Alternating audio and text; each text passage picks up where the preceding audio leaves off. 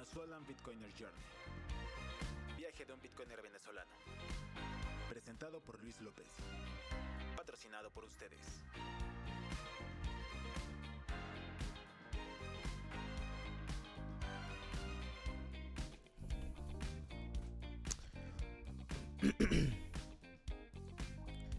Buenas. Jupten. ¿Qué más? Te subo. Ya, ya estás aquí. ¿Cómo estás? La segunda vez que te veo, ¿no? Bueno, que te escucho. Hola Lu, ¿cómo te va? Muy bien, muy bien. Aquí eh, comiendo y haciendo lo del podcast. Aquí son las 2 y no he almorzado. Pero, pero todo bien. Te escucho medio, medio entrecortado, no sé si soy yo. Ah, sí, ok. Déjame averiguar aquí en el OBI. Bueno, ¿será el internet quizá? ¿Me escucha ahora? Sí, sí, se escucha, pero un poco, un poco entrecortado. Mm, ok. Yo te escucho perfectamente. Déjame. Déjame revisar en, en mi. Me voy a meter desde mi teléfono y voy a revisar desde ahí a ver si. Si soy yo. Segundo. Mm, ¿Qué, ¿Qué cuentas? ¿Ya saliste del trabajo? Estoy trabajando en este momento. Estaba por salir a. Hoy es un hermoso día acá en Buenos Aires. Uh. Soleado, pero buena temperatura. Estaba por salir a leer acá en una plaza que tengo cerca. Pero dije, no, me quedo en el, me quedo en el Nostr Nest. Ah, no, listo. Gracias por, por tomar la decisión de quedarte. Está... es- aquí, es- yo estoy en Estados Unidos y aquí viene una tormenta que tienen como cuatro días hablando sobre eso. Ayer estaba así soleadito, bonito, fresco, pero no estuvo, no estuvo frío. Estamos entrando en primavera ahorita, pero viene la tormenta hoy en la tarde. Y dije, bueno, ya que estoy aquí, pues vamos a sacar el Nostrum Nest de hoy. Em, ¿qué, ¿En qué laburas tú, si puedo preguntar? Uh? Yo trabajo, tengo una, un emprendimiento de asesoramiento financiero online, digital. Tenemos una suscripción, pero orientado al mercado tradicional, finanzas tradicionales. Gente que quiere invertir en acciones y demás. También ofrecemos consultoría de Bitcoin. Oh, Pero- ok. pero digamos que nuestro fuerte hoy es eh, la parte de finanzas tradicionales. Finanzas tradicionales. Ustedes son como una, una firma, le dicen a eso, ¿no? Una firma que... eso tiene un nombre por acá. Bueno, pero ya, ya, ya Un financial, un financial advisor. Ah, un financial advisor, exacto. Ah, Tenemos una parte que es financial advisor y otra parte que es eh, una suscripción de, con, con contenidos de educativos y eh, algunas sugerencias de inversión, etcétera, etcétera. Oye, está genial eso. No sé si te puedes doxear acá con eso o no. Mejor no. Ah, soy totalmente, totalmente público. Estoy más doxeado que... Ah, no, no, no, qué bien. Eh, si me puedes dar la página para, o si tienen una web, Sí, sí, sí. Perfecto. si ¿Hay, ¿Hay chat acá? En, no? No, no hay chat, pero yo la puedo poner aquí como arriba en el Nest. Te lo mando por mensaje. En, ah, por mensaje. perfecto, Porque sí. es medio complicado el nombre. No, listo, da- mándamelo por ahí. Ahorita la publico acá en el, en el Nest. Yo tengo aquí los DMs abiertos. Well, ah, well, la que está aquí abajo. Si quieres subir, alza la manito y yo te subo acá al, al estadio. ¿Y tú, Lu, qué, a qué te, en qué sector estás? Yo, yo, soy, yo trabajo como, como un gerente en, la, en un restaurante aquí en Estados Unidos. Un gerente de un, ba- de un buffet. Eh, no hago nada con respecto a Nostr, Bitcoin, nada de eso. en cuestiones laborales. Pero lo hago por en mi tiempo libre. Y Ujú. me gusta, me gusta enseñar. ah, y nada, eso. sea, pero mi He trabajo... leído, he eh, leído algunos de tus artículos. Son muy buenos. Ah, muchas gracias. Aprecio, aprecio ese gesto. Eh, sí, a veces escribo artículos así también cuando tengo tiempo libre. Pero, pero sí. ¿Cuál, cuál artículo leíste? Si puedo preguntar. Ahora no me acuerdo, era. ¿Cuál era? Pero. Fue, fue la otra vez, fue cuando. Después del nostro, del, del, del otro que, que- que- había estado. Pero ahora no me acuerdo de qué se trataba. Ah, no, importa, tranquilo. Déjame, coloco aquí el... Vamos a ver la página. Que. Mm. Voy a checar la página también, la que me acabas de enviar. ¿Tú trabajas ahí o eres dueño de esa...? Em, la historia es divertida porque esto fue algo que creó mi padre eh, Ok. de casualidad. De, él, él era arquitecto y, y trabajaba en el rubro de real estate, pero después de la crisis de 2008 se, se como que se, se, se pudrió un poco de todo el tema de inmobiliaria y se metió en el, en el mercado. Y una vez eh, un amigo le preguntó algo de, de acciones y él en vez de, de escribirle un mail o mandarle una- un audio de WhatsApp, le hizo un video en YouTube. Y le gustó hacer videos de YouTube, empezó a subir videos de YouTube y así fue creciendo, creciendo, creciendo y, y, y después luego montamos todo eso alrededor de, del canal de YouTube que hoy está medio abandonado lamentablemente. Ah, bueno. Espero que puedas hacer eso por, por Nostr. sería, sería brutal. Así, aquí me gusta esto del Nostr.nest porque también encuentras como un cierto tipo de audiencia. am, en Twitter también, pero siento que Nostr es un poco como es más niche. Puedes conseguir audiencia para, para, para eso, para, para tu compañía. Está muy bueno.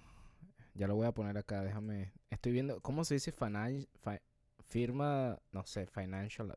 Una, Fi- un- una agencia de Agen- asesoramiento financiero o firma de, de servicios financieros también se lo llama. Ok. Voy a poner aquí a ver. Ahí, ah, ya lo puse. Este, muy bien. Estoy, estoy viendo la página, está muy bonita. No, me gusta. ¿Y tú, hace, tú haces eso y ah, hiciste la página o es ya ustedes le pagaron a alguien para, para que lo hiciera? No, no, la web la, la hago yo. Ah, la hiciste La tú. la sí, O sí. sea, tú aparte de eso sabe, sabe ah, codear en HTML y la- todo lo otro, ¿no? No, eso es un WordPress, es un WordPress. Ah, es un WordPress. drop, pero me doy, o sea, no, no sé programar, pero me doy mania, digamos, con las cosas tecnológicas. Sí, Voy No, aprendiendo los tumbos. está ahí. Sí, estoy viendo la página ahorita. Está, está bien, bien nice, está bien hechecita. La parte de, de, em- de para aprender, eso está en recursos, ¿no? Curso En gratuito, recursos, sí. eh, trading para principiantes. Vamos para ver por acá.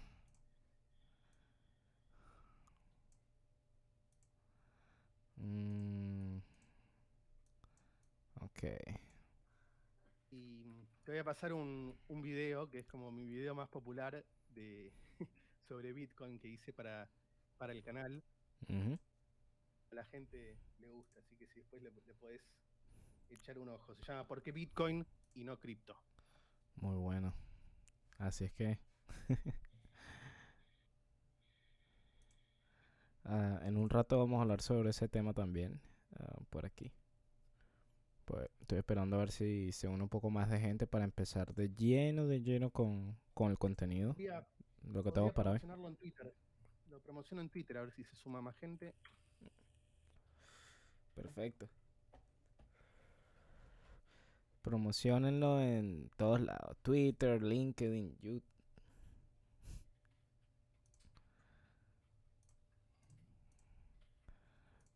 Estaba tratando de conseguir este esta parte del software el- de como Bitcoin como herramienta de guerra.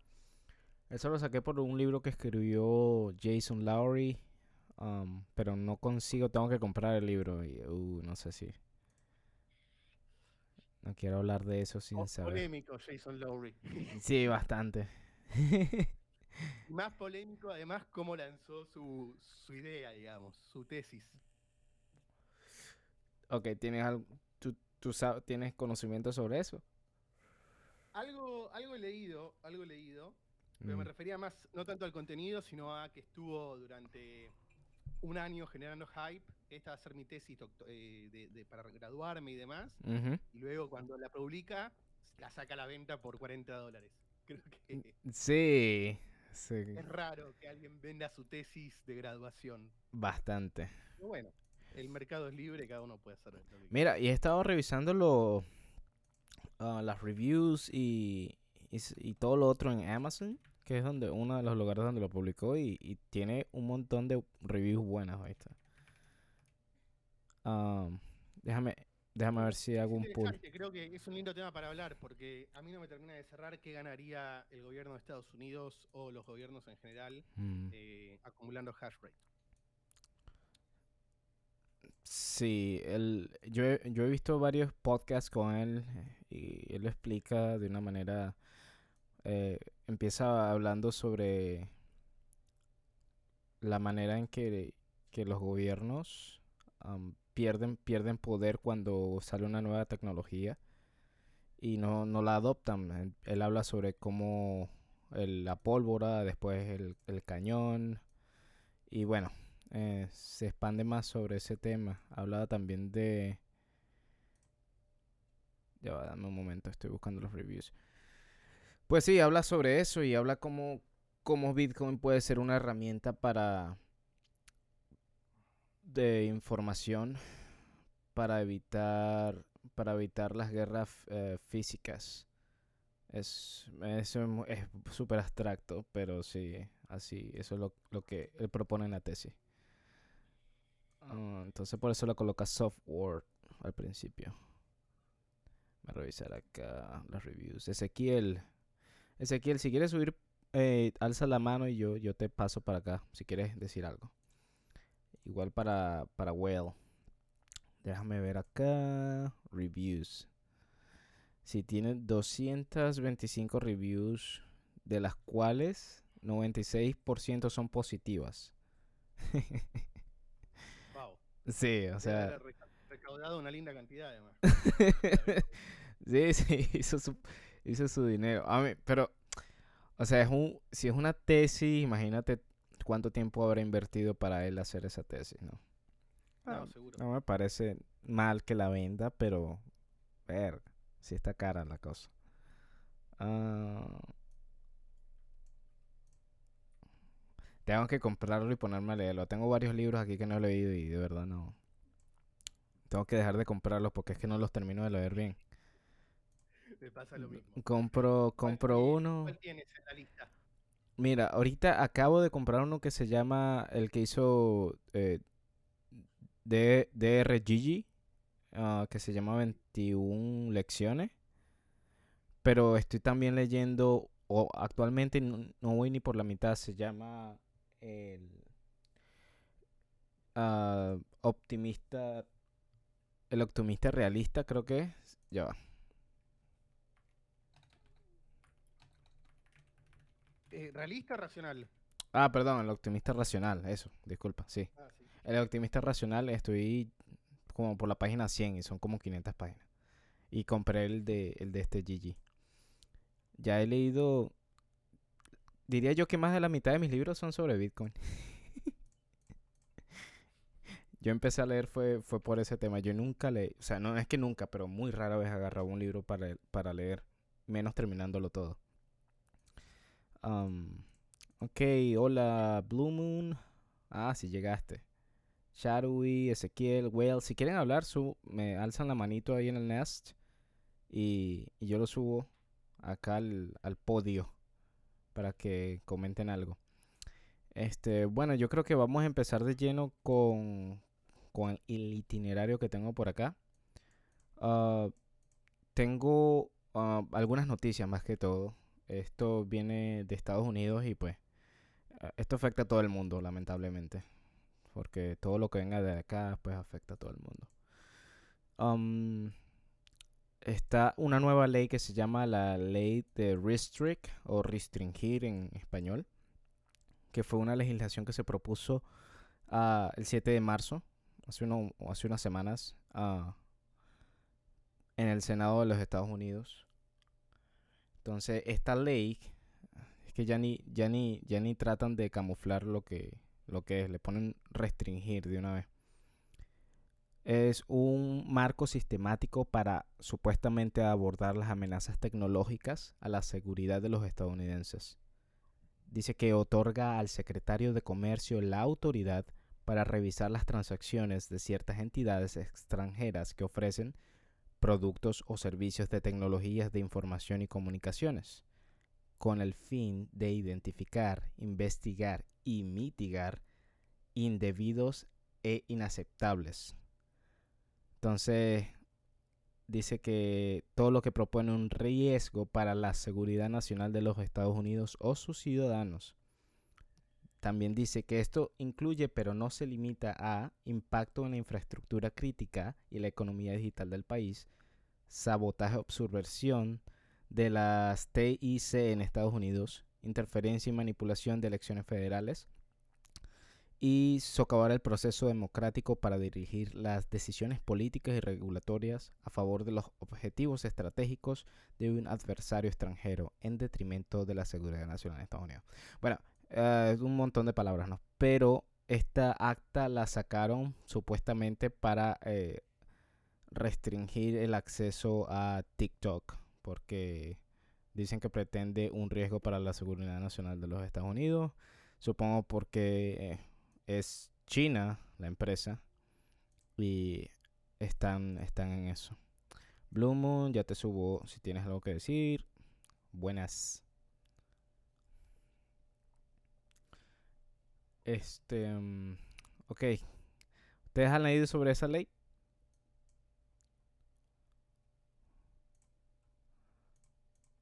Yo me estoy enterando ahora.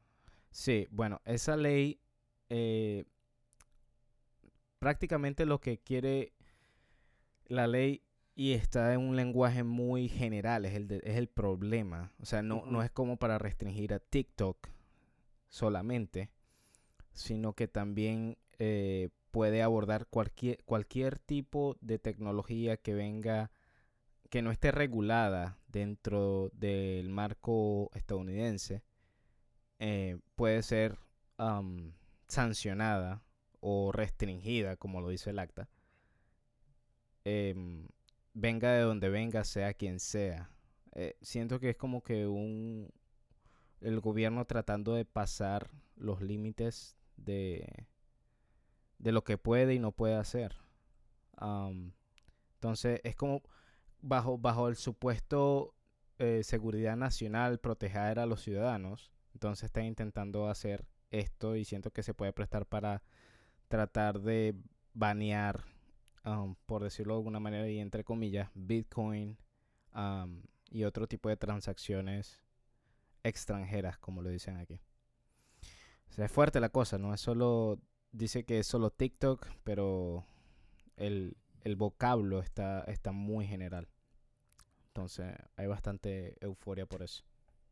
Lo, lo, interesante, si no entendí mal, es que esta, la, restricción a TikTok y a cualquiera que no le guste, cualquier red que no le guste al gobierno de Estados Unidos, lo hacen a través de las transacciones económicas.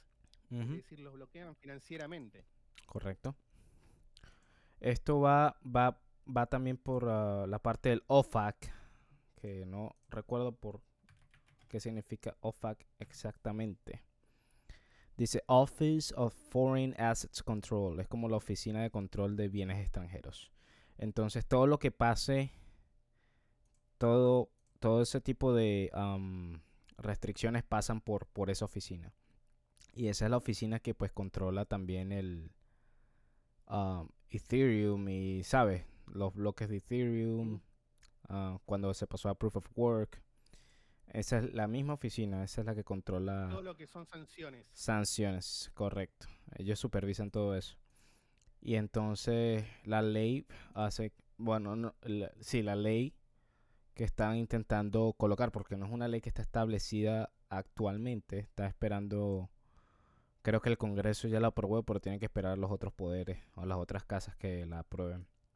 y la cuestión es que es bipartidaria, o sea, no es solamente aquí existen los, los demócratas y republicanos, que son como los partidos de izquierda y derecha, em, pero la cuestión es bipartidaria, o sea, de, de, ambas partes ah, están, están tratando de hacer que esta ley se, se lleve a cabo. Ah, Para eh restringir libertades se ponen de acuerdo fácilmente. Sí. Eh, para eso sí. y no sé, me pareció súper. Esto da, hasta un poquito de miedo. Porque no. Ponte tú. Eh, si haces una transacción desde Bitcoin a, una, a una persona o a una persona que esté sancionada por los Estados Unidos, qué sé yo. Eh, te pueden te pueden meter preso, ¿viste? Por por esa sanción, por esa por esa acta. Les recomiendo que lo lean, está en Wikipedia, es más, le voy a dejar el enlace ahorita por acá.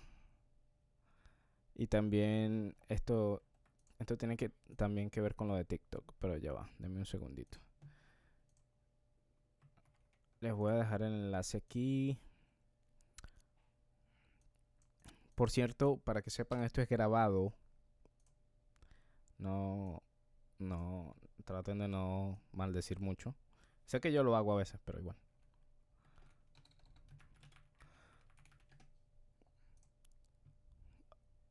Ahí dejé el, el, enlace. Si le pueden, si le quieren dar un, un clic, los debe llevar. Um, eso sí, está en inglés. um, por aquí dice el acta aplica a todas. Oh, déjame, déjame traducirlo al español porque no creo. La ley se aplica a todas las entidades de ICTS que pertenecen total o parcialmente a un país o gobierno designado bajo la ley como adversario extranjero, entre comillas, de los Estados Unidos, o que de otro modo están bajo su jurisdicción, y que tienen más de un millón de usuarios activos, unidades vendidas en Estados Unidos. No sé, esto suena raro. Eh, un millón de usuarios activos me imagino que tienen que ver con, las redes sociales y tecnología. El texto inicial de la ley clasifica a China, incluidos Hong Kong y Macao, Cuba, Irán, Rusia y el régimen de Nicolás Maduro de, Venezuela como adversarios extranjeros. Está fuerte el, el lenguaje ahí. Sería ilegal que cualquier persona violara cualquier orden o medida de mitigación emitida bajo la ley de Restrict Uh, restrict, uh, con sanciones civiles de hasta 250 mil dólares o dos veces el valor de la transacción que es la base de la, de la violación con respecto a la cual se impone la sanción. Dice lo que sea mayor y sanciones penales de hasta un millón y hasta 20 años de prisión. Por enviar, qué sé yo, dinero a, lo que iba, enviar dinero desde una transacción desde de Bitcoin a uno de estos países o a una de estas personas eh, y de alguna manera un chain analysis y, te cachen el IP o qué sé yo y después te, te, puedan meter preso por eso. Eh, sabes que lo que se hace aquí en Estados Unidos muchos países también lo copian, ¿no? Ah, lamentablemente así, así es. Entonces, hay que estar, estar al pendiente de esto. Mm, Bitcoiner. también Estados Unidos tiene la, ventaja de, de, que todas las transacciones que tiene el, sistema financiero mundial está eh, armado en torno a Estados Unidos y una transacción internacional en general siempre suele pasar por Estados Unidos, entonces tienen ese, esa ventaja que les permite por más que, que no que, que, otros países no sigan los pasos de Estados Unidos, terminan siendo afectados por, por esta ley de alguna manera. Claro, porque eh, el dólar es la reserva mundial. Entonces, la manera de ellos decir, mira, si tú no haces esto, te sancionamos. No puedes hacer transacciones, qué sé yo, así como lo hicieron a Venezuela no puedes vender, no puedes hacer transacciones en dólares porque nosotros no lo permitimos. Es una manera de ellos castigar a esos países que no les hacen caso, porque tienen el poder, tienen lo tienen la reserva mundial que es el dólar actualmente.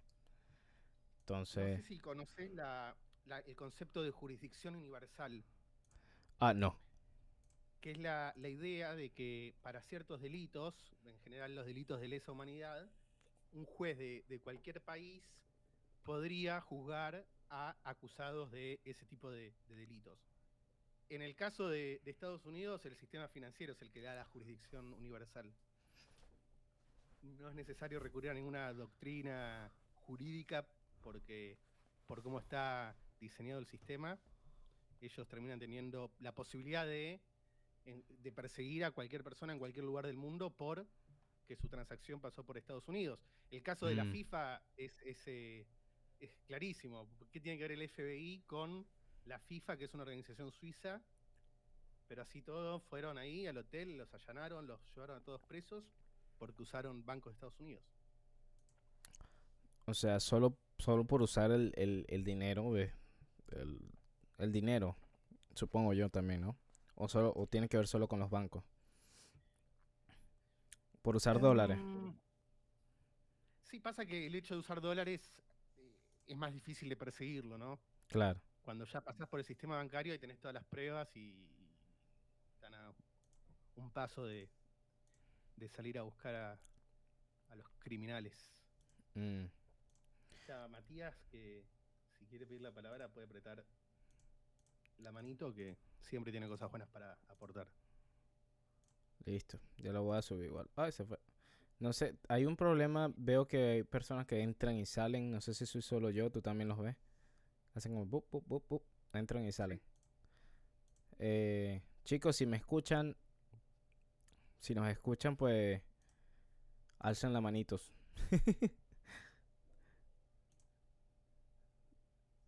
ok.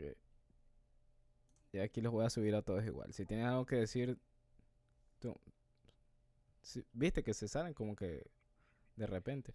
Yo, yo creo que es que están en el teléfono y, y usan, salen de la aplicación, o sea, del, del buscador. Puede ser. Am, bueno, y esta ley creo que también aplica a los VPNs, por cierto. No sé, tengo que leer un poquito más a fondos al respecto, pero creo que también eh, aplica a los servicios de VPN. Mm. Ok. Estoy leyendo aquí sobre la restricción de TikTok.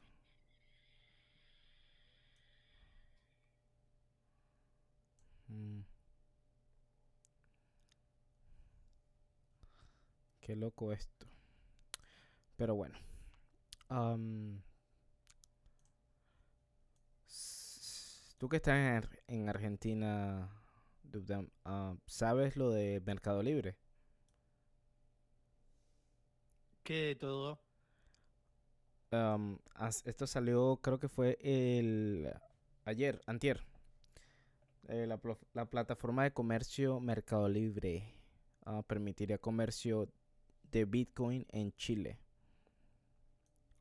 Dice que la plataforma de comercio electrónico más grande de América Latina ha anunciado que ha habilitado el comercio de Bitcoin y criptomonedas a sus usuarios en Chile.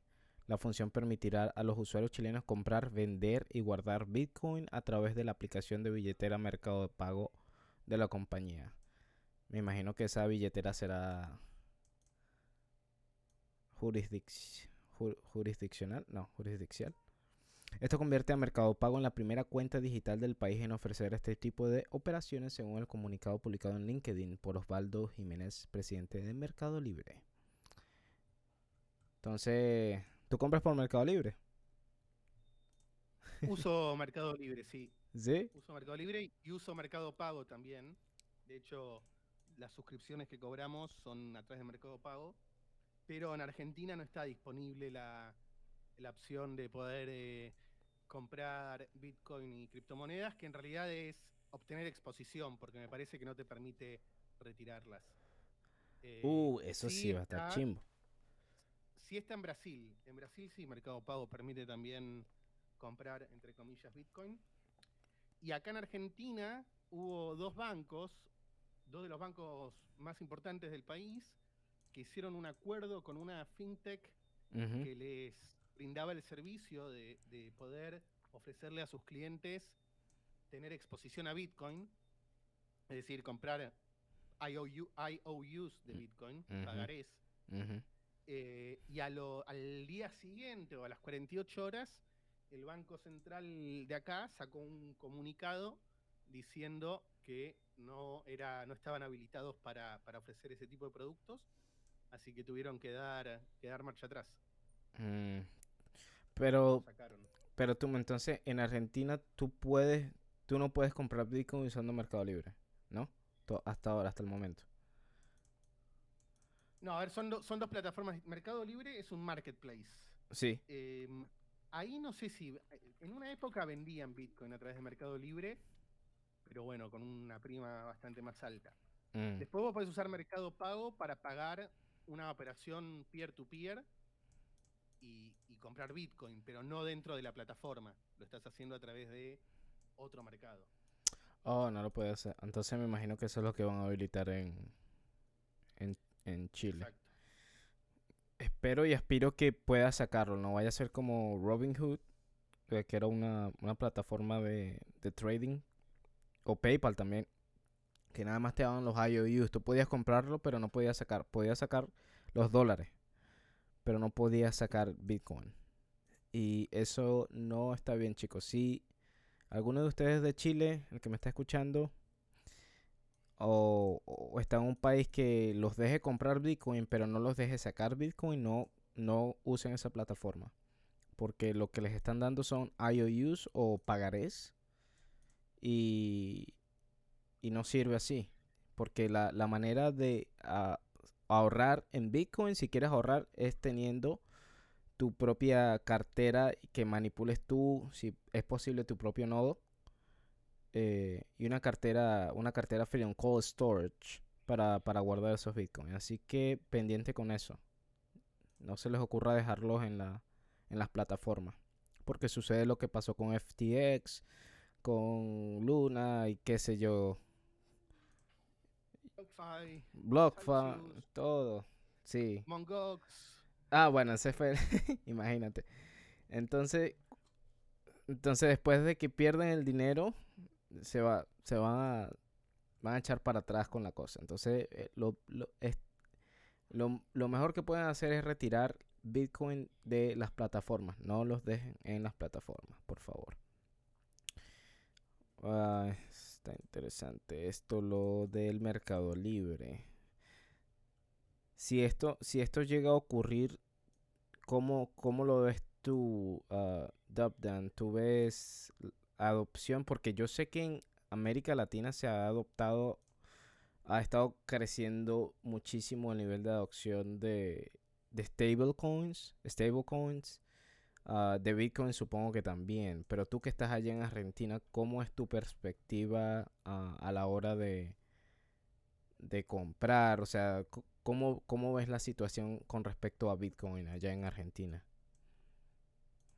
Bueno, sí es como vos, como vos decías. eh, si nos vamos muy para atrás, año 2011, 2012, cuando solo existía Bitcoin, creo que los argentinos fuimos los primeros que usamos Bitcoin con un caso de uso del mundo real, que era enviar dinero al exterior, que Ujú. era imposible por controles de capitales.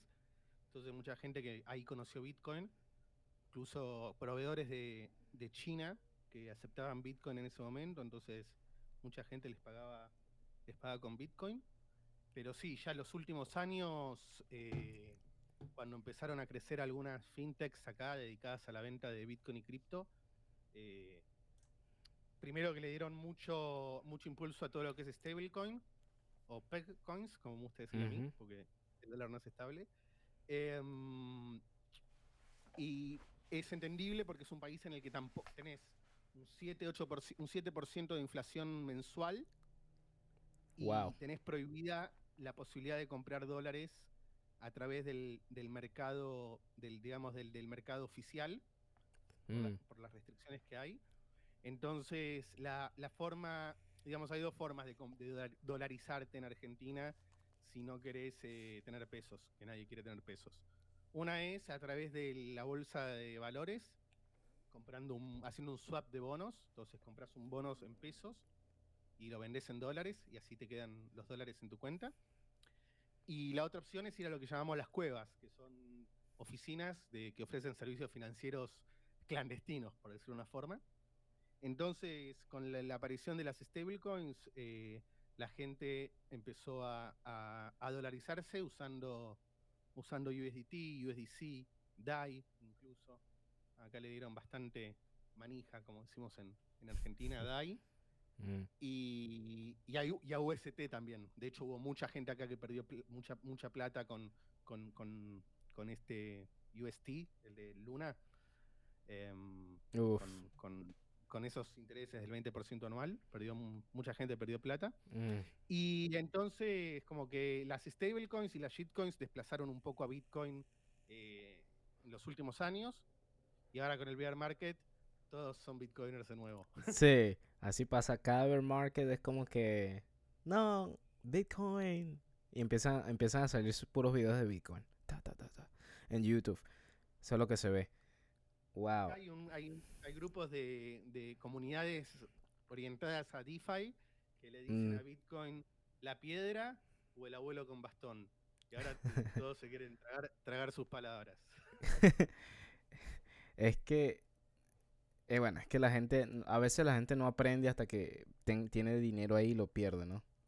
Triste, pero así es que, así es que sucede. Bueno, me parece interesante eso, lo del, lo del mercado, lo que estabas comentando sobre las cuevas y la manera de dolarizar, porque yo, bien, yo vengo de Venezuela y Venezuela empezó así.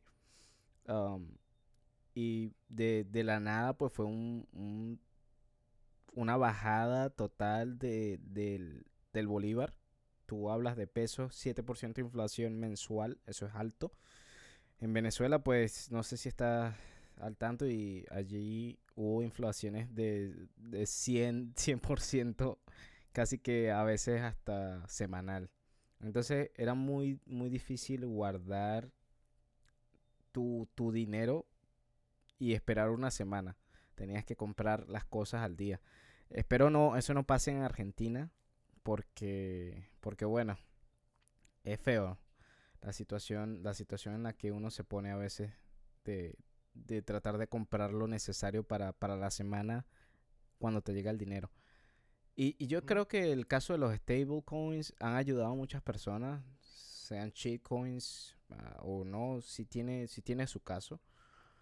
Pero al final lo que lo mejor que puedes hacer si, si de verdad necesitas stablecoins es eh, si te queda dinero puedes ahorrar uh, comprando bitcoin y ahorrarlo. Porque como dijiste bien dijiste también que el dólar el dólar tampoco es estable. Eh, guardar dinero en, en coins como lo dices tú tampoco es una solución viable a la larga si de verdad quieres uh, guardar dinero. Me parece, me parece interesante y, y espero que bueno, que salgan, que salgan de eso. ¿Por qué, ¿por qué crees que, que pasó lo de la inflación en Argentina? Si puedo preguntar. ¿Fue por el gobierno o las leyes políticas? O... Siempre, es el gobierno, siempre es el gobierno para mí, es el Banco Central que, mm. que imprime porque el gobierno gasta, gasta dinero pero no puede cobrar más impuestos porque la presión impositiva está al máximo. Mm. No le presta plata a nadie porque Argentina se conocía en el mundo por hacer defaults. Es el país con más defaults, con cesación de pagos de todo el mundo. Eh, entonces recurren a la maquinita, que es una adicción que tienen los políticos de acá, pero de los últimos 80 años, te diría. Mm. En, el, en el 89 acá tuvimos hiperinflación, como hubo en Venezuela hace algunos años y era, mi, mi, mamá me contaba que ella cobraba, ella es, atiende pacientes, es psicóloga, cobraba lo que le pagan los pacientes, se iba al mediodía a comprar pañales para mí porque a la, la noche ya no, no, podía comprar nada con lo que mm. le habían pagado al mediodía. Pero siempre es la, la, emisión monetaria lo que, lo que genera inflación. Correcto. Sí, es, estás en lo, en lo cierto. Y, y también la, la, cuestión es cuando, cuando el dólar pierde el, valor, o bueno, vamos a decir, prenden la maquinita y empiezan a sacar, sacar plata, también pierden valor todas las otras monedas que están, que son, que están correlacionadas con el dólar, que son prácticamente casi todas. Eh, porque todo, ese es el problema con los sistemas de hoy en día que están tan interconectados con el dólar que cada acción que se genere por acá, por este lado, ah, empieza, empieza a ser como, como tumbar dominós en, en otros países. Eh, y empiezan siempre, el dólar al ser central, empieza siempre por los otros países que están correlacionados con el dólar. ¿cuándo, crees que Bitcoin se va a hacer legal tender allá en, en Argentina? No, no, sé, no sé, no sé si se va a hacer legal tender. Em, Está difícil. Yo creo que va a ser, va a ser de, yo creo que va a ser de abajo hacia arriba la, la adopción de Bitcoin. Así, em, así como pasó con allá en, El Salvador, que empezaron a hacer transacciones. Entonces, en la playa, en Bitcoin Beach, creo que fue. Y después llegó al, al, al presidente. Ah, pues mira que no sé. Yo, yo, yo cada vez veo que Estados Unidos se está alejando más de. Bueno, es que, es que era lo que yo esperaba. Ningún gobierno va a querer poner en, en riesgo su, su mandato. Y el mandato que tienen ellos, el mayor mandato que tienen es las armas y el dinero. Y, y está difícil que aquí se adopte de, de una manera muy inesperada, que tampoco es lo, lo que se quiere. Porque imagínate que un país adopte Bitcoin de arriba hacia abajo, como decirte, el gobierno dice mañana legal, legal tender, sería como muy, muy desastroso quizás imponerlo de esa manera, ¿no? Sí, es que aparte el dinero no, a ver, el dinero es una institución que surge de forma de lo que se llama el orden espontáneo, ¿no? No hay un coordinador central que dijo una vez, una autoridad, vamos a hace 5.000, 6.000 años, vamos a usar el oro como moneda de, comercio internacional. Eh, eso creo que son procesos que se van dando y que se van descubriendo en las sociedades a partir de, los intercambios que se hacen y van aprendiendo de que hay mm, materiales, eh, sí, materiales que son mucho mejor o con mejores propiedades monetarias que otros. Eh, por eso tampoco, tampoco estaría a favor de que un gobierno diga mañana todos los depósitos en pesos van a pasar a estar denominados en Bitcoin, van a ser depósitos, eh, vamos a cambiar, digo, no sé, por cada 15, por cada 20 millones de pesos, que son, no sé cuántos ahora, pero son unos 5 mil dólares, eh, no, perdón, 5 mil, no, 50 mil dólares, vamos a, darte un Bitcoin. Eh, tampoco me parece que eso debería pasar, que tiene que ser una adopción voluntaria. Es algo, algo del mercado como tal. Algo la, la gente, mientras, mientras la gente hace transacciones, descubre el precio que debe tener Bitcoin o Sats en este caso por, por, por el, el par, ¿no? El, el peso en este caso. Sí, yo soy, viste que hay una discusión entre mm. bitcoiners mm. de si Bitcoin va a poder convertirse en dinero eh, definido como el medio de intercambio comúnmente aceptado o generalmente aceptado.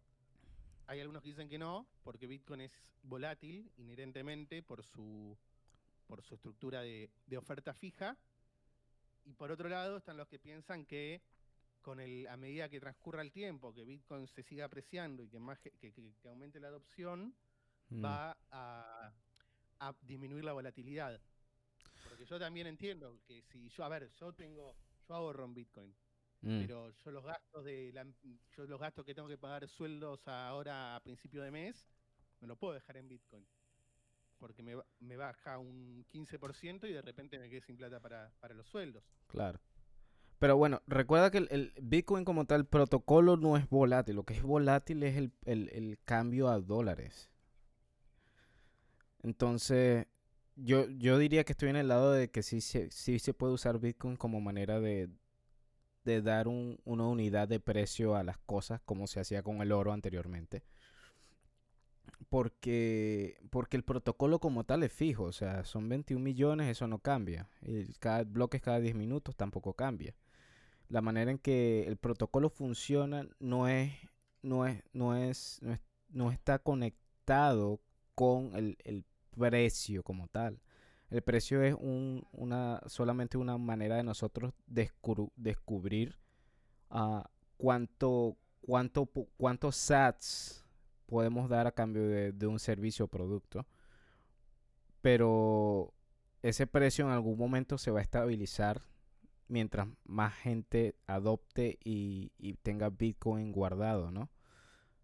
Entonces yo creo que sí, sí, en algún momento, quizás no en esta generación probablemente, pero sí va a pasar de, de poder tener los precios fijos, qué sé yo, 3 sats por, que es mucho, ¿no? un SAT por un galón de leche, qué sé yo, medio SAT. Eh, no sé, no me imagino un mundo así todavía, no puedo, pero yo creo que sí se va a dar con el tiempo. Con vos. Coincido con vos, pero creo que hoy, por hoy Bitcoin es volátil, ya sea que lo midas en dólares o en litros de leche. Claro. Te compra un litro de leche y mañana te compra 800 mililitros. Claro. Entonces sigue siendo volátil eh, su valor. No todo lo que vos mencionabas del protocolo. De hecho, Bitcoin ni siquiera sabe que tiene un precio. no, un SAD es un SAD. no, eso, ese es el precio. No, no tiene, no tiene. Es que, como claro, no tenemos un par con qué medirlo. Un SAD es un SAD, pero un SAD puede ser, como dices tú, 10 mil litros de leche o, un solo galón de leche. pero es, es, por la manera en que nosotros hemos construido el, el, el, el ¿cómo decirte? El par con, con el dólar. Porque imagínate que no, que no existan dólares, que se mida contra el oro. Ponte tú. Bitcoin, el par de Bitcoin y oro. Eh, si lo medimos con ese par, ¿cuál sería el precio de Bitcoin? ¿Cuántos lingotes de oro? ¿Qué sé yo? Porque el oro es mucho más estable el, que el, dólar. El dólar, es total, el dólar es totalmente inestable. Aunque nominalmente uno lo ve estable, uno es uno. Pero el poder de compra del dólar baja todos los años. Y ya sea por, por el Banco Central imprimiendo más billetes o por algún otro tipo de ente exterior. Eh, si medimos Bitcoin, el par de Bitcoin y oro, creo que sería una manera, una mejor manera de descubrir el, el precio en vez de hacerlo en dólares. No sé.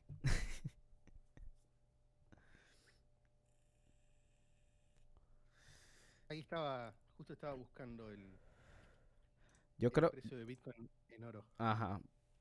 Yo, déjame ver si lo puedo conseguir. ¿Tú estás en una computadora? Sí. Ok. Hoy un Bitcoin creo que son, sí, son 14 onzas de oro y llegaron a ser 40 onzas de oro en el máximo. 40 en el tope. Mm. Cuando estaba por ahí a 69 mil dólares, supongo. Mm. Bueno, es que, bueno, no sé. El, el oro también es un problemita con, con respecto a los IOUs y todo el, el caso. Pero eso sí. me dijeron el otro día. ¿Vos sabés algo de eso? Me, me habían dicho que los ETF de oro, que son como un instrumento financiero que representa una fracción de oro que el que lo emite lo tiene guardado en una bóveda en Londres, supuestamente. En realidad no está. Es que no se sabe. No, no, se sabe. Sí, eso no, no, no estoy al tanto, pero es algo que se ha dicho hace, desde hace mucho. Se ha especulado con respecto a, a que eh, las reservas de oro no, no se sabe si están ahí, si es menos. Porque como es algo ya capturado por los gobiernos, imagínate tú, ¿qué, qué, qué individuo hace transacciones en oro? Que tú conozcas o que sepas. La mayoría de las personas que de los entes que hacen esas transacciones son gobiernos y o individuos de mucha ah, no sé cómo se dice network pero que, tienen mucha plata. Ay coño la madre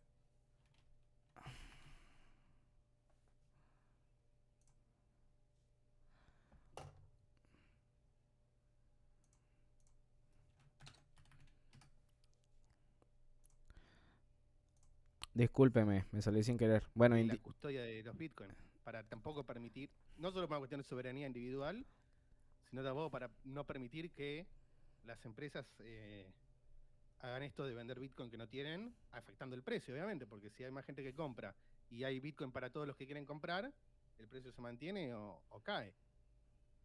no, no, no, me salí sin querer, weón. Lo siento. Pero est- est- estás hablando sobre, sobre el, el precio de Bitcoin y IOUs, no el precio, o sea, No, lo, que decía es que FTX se supo, después de que cayó, que tenía menos bitcoin. claro, su- estaba, tenía IOUs. Claro, uno ni se- ellos vendían Bitcoin que no tenían. Entonces Sí. eso impacta en el precio de Bitcoin. Porque si yo estoy, aumenta la demanda, pero la oferta también aumenta, aunque en realidad eh, de forma ficticia, porque no, no, no están teniendo más Bitcoin, el precio no sube, por decirlo de una forma. Ese, ese es, un, ese es el- uno de los problemas con, con respecto al, al par con, con dólares. Que se pueden crear IOUs también. No hay manera de verificar, por ejemplo, eh, sea FTX, sea Coinbase, cualquier otro exchange que use dólares. O sea, no hay manera de, de verificar que ellos, ellos, a menos con prueba de reservas, pero también eso no tienen, no sé, depende del auditor y, y si le pagan al auditor para que no diga nada o qué sé yo. Entonces, no se puede verificar el par con respecto al precio de dólares con Bitcoin. Esa es una de las cosas. Mm. Pero concuerdo, concuerdo con respecto a que no sé, no sé, no sé, no concuerdo, digo. O sea, no, no estoy de acuerdo el, el, el, el con el par de dólares a dólares. Pero creo que es la única manera por ahora que tenemos de, de tener como mm, una forma de saber cuánto, cuánto puede valer lo que tenemos en, en Bitcoin. Porque todo el mundo está dolarizado. Um, ya, dame un momentito aquí. Lo que se podría armar, que es una, una idea para quizás el que, alguien que programa le va a salir con más facilidad, es hacer un seguimiento de una canasta de bienes y produc- de, de bienes y servicios que usa la gente y medir cuánto valen esos productos en Bitcoin y cómo va evolucionando ese precio. Aunque creo que en el fondo, al ser la, unidad de cuenta el dólar, creo que vamos a estar en lo mismo. Tendría que pensarlo, pensarlo mejor. sí, e- es un tema complicado para, para pensarlo. Pero al final, como te digo yo, el protocolo sigue siendo el protocolo y ah, mientras siga corriendo, los años pasan, creo que el precio en dólares de a una manera u otra se va a estabilizar. Am, y va a quedar así algo tipo oro. Bueno, el oro tiene más de 5.000 años ya que nosotros lo usamos, pero Bitcoin apenas tiene 14. Entonces sí es volátil para muchas personas, sobre todo las personas que están entrando y que no entienden mucho y, y solo quieren ver, por decirte, tu ganancia, qué sé yo. Meten tanto dinero y sacan tanto después. Pero una vez que de verdad entiendes un poco más a fondo ah, lo que lo que representa Bitcoin como, co- no solo como dinero, sino como una forma de, soberan- de soberanía individual, crece tu convicción de que Bitcoin no es solo dinero, sino una forma de guardar, una de las mejores formas de guardar el tiempo que inviertes en tu trabajo y en tu vida a, la larga, porque estás seguro de que no hay inflación, que no se te va a robar el dinero o el tiempo que invertiste haciendo cualquier tipo de trabajo y que puedes hacer transacciones con eso a otros individuos que no tengan que ser en dólares. No tienes que vender Bitcoin para, para pagar tus cosas. Claro, hoy en día con entes financieros, ah, con gobiernos, ah, pagar los servicios, etcétera, sí se tiene que hacer eso, es en excepción de países como El Salvador, que ellos lo pueden hacer acá, ah, sin, sin necesidad de vender Bitcoin. Pero en algún momento, cuando, cuando sea más estable en precio en dólares, la gente va a empezar a, a usar Bitcoin como manera de transacción en vez de solo tenerlo como una manera de ahorrar el tiempo.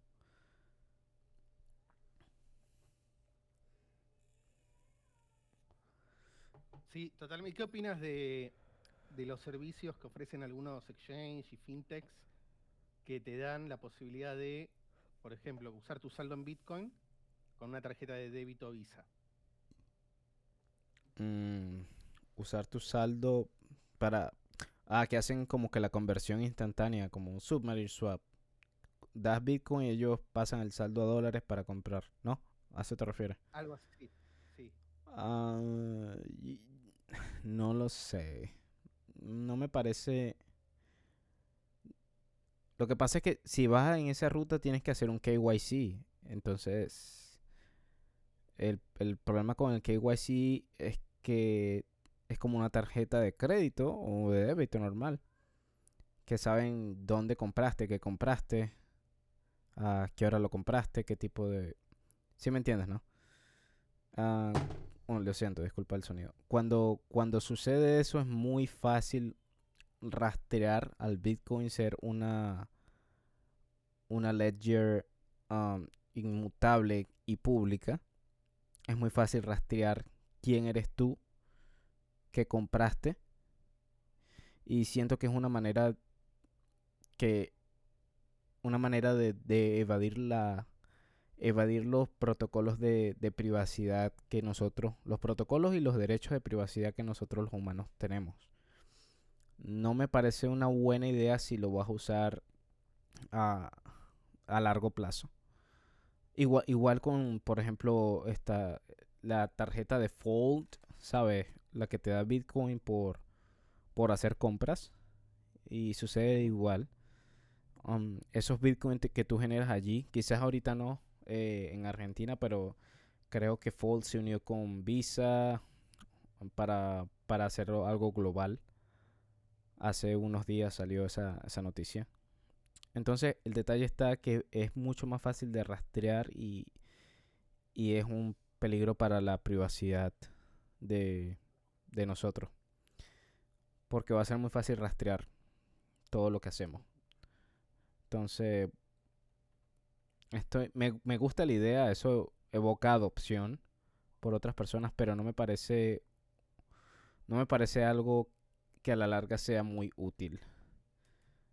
¿Pero crees que es usar Bitcoin cuando uno está comprando con No, eh, está- estás vendiéndole Bitcoin a la, a la empresa, pero no estás haciendo transacciones peer-to-peer, que es como se debe usar Bitcoin, en mi opinión. Porque al hacer transacciones peer-to-peer es como si yo te entregara cash, como si te entregara efectivo a ti como persona y no le estoy dando a un tercero mi información.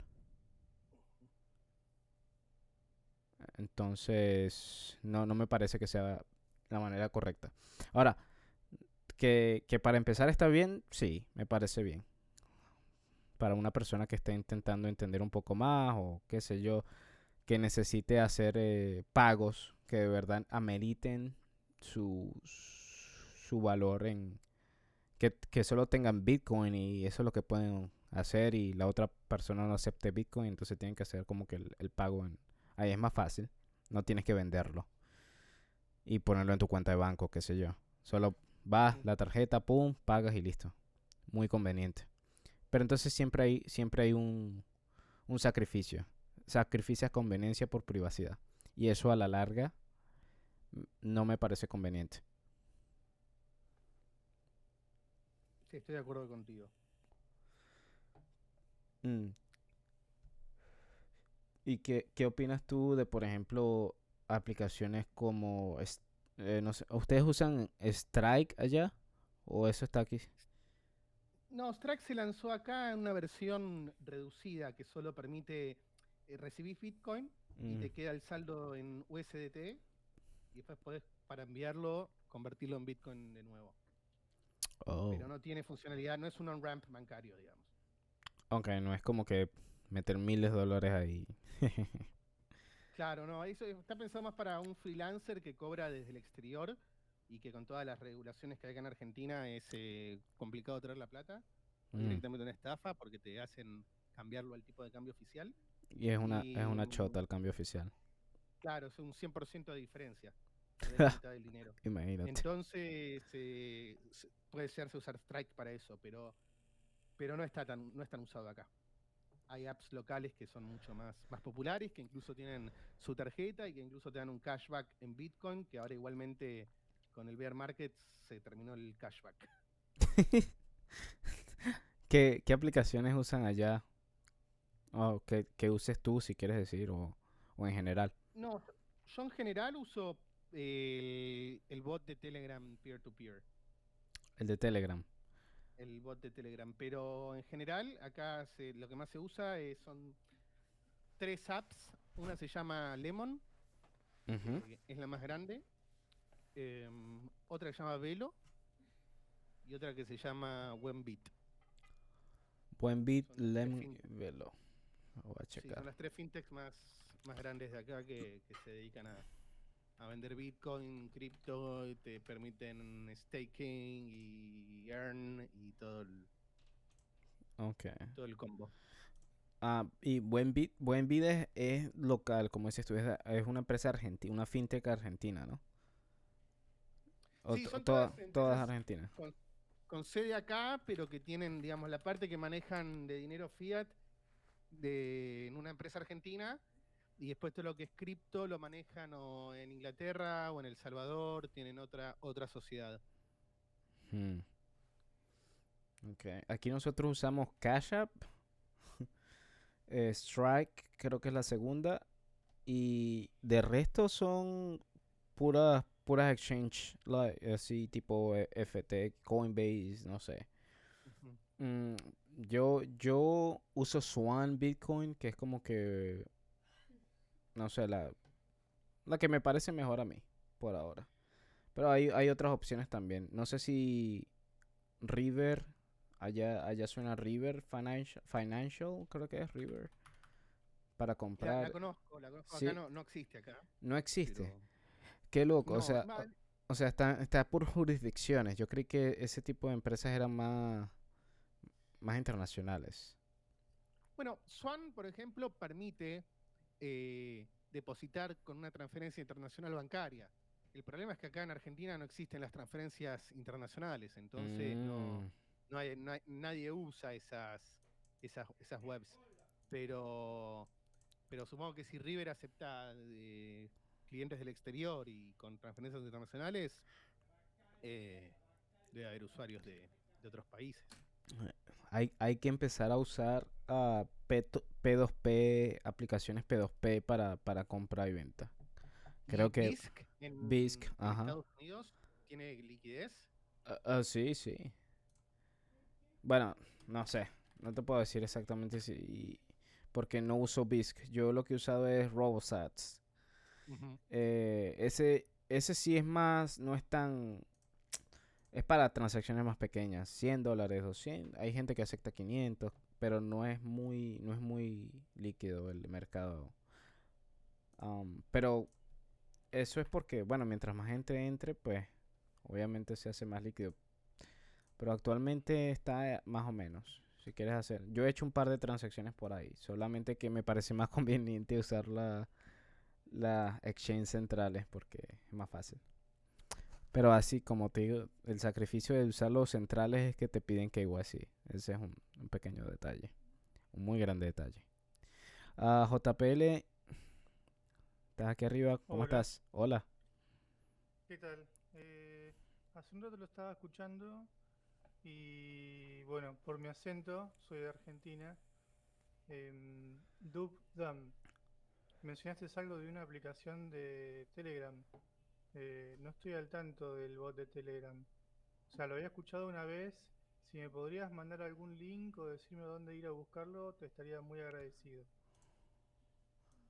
Dale, te mando. Hola, ¿cómo te va primero? ¿Qué tal? Eh, Sí, sí, te- sí, ¿qué tal? Te mando ahora por mensaje de Nostr eh, el link al grupo, al canal, digamos, donde se ponen las, las ofertas de compra y venta y te paso también un tutorial de cómo, de cómo se usa que armé hace unos meses. Buenísimo. Te voy a estar muy agradecido. Y te voy a tener que comprar una cerveza. Me podés sapear. Eh, Sí, un- sí, sí. un zap por la cerveza. ¿Cuánto vale una cerveza ya en, en, en Argentina? Un dólar con 20, un dólar con 30 en un bar y más barato en un supermercado. Ah, listo. O sea, pegarle, no sé, ¿cuánto sería? Como tres. Me puedes sapear 100 Ven- satoshis y la compro el mes que viene. Claro que suba, ¿no? Con 100 hasta más. Sí, no sé si va a subir en dólares, pero en pesos seguro que me va a alcanzar. Qué loco, ¿no? O sea, baja el peso y, y sube, sube el SAT. Y all- allá no, allá no venden cosas en dólares, todo en pesos. Autos importados y propiedades, real estate, está ya totalmente dolarizado. Ah, por ahí empieza. Y todo lo que es business to business, tipo, no sé, tengo muchos amigos del sector textil y todos ya venden en, en dólares directamente. Por aparte es muy difícil trabajar con los pesos. Yo tengo que proyectar cuánto voy a facturar este año y imposible, Dios. porque no sé cuánto va a valer el peso. Claro, eh, fluctúa, sie- dice 7% promedio. Me imagino que eso irá subiendo o bajando, dependiendo. Wow. Ok. Ok, ah, vamos a hablar ahorita de Noster Apps. Esta fue una página que creó Carnage. Um, Carnage es uno de los que ayudó aquí a construir ah, el UI de, del- de esto de los Nest. También ayudó creo que a Berbicha a construir ah, el sitio habla.news. Ustedes están, saben qué es habla.news, ¿verdad? Es como una o es una plataforma de artículos, pero sobre los reles de Noster. Am, o mejor dicho, los rieles de Noster. Por ejemplo, aquí les voy a dejar un, un post. Am, si quieren le dan, ya, denme un segundito por aquí.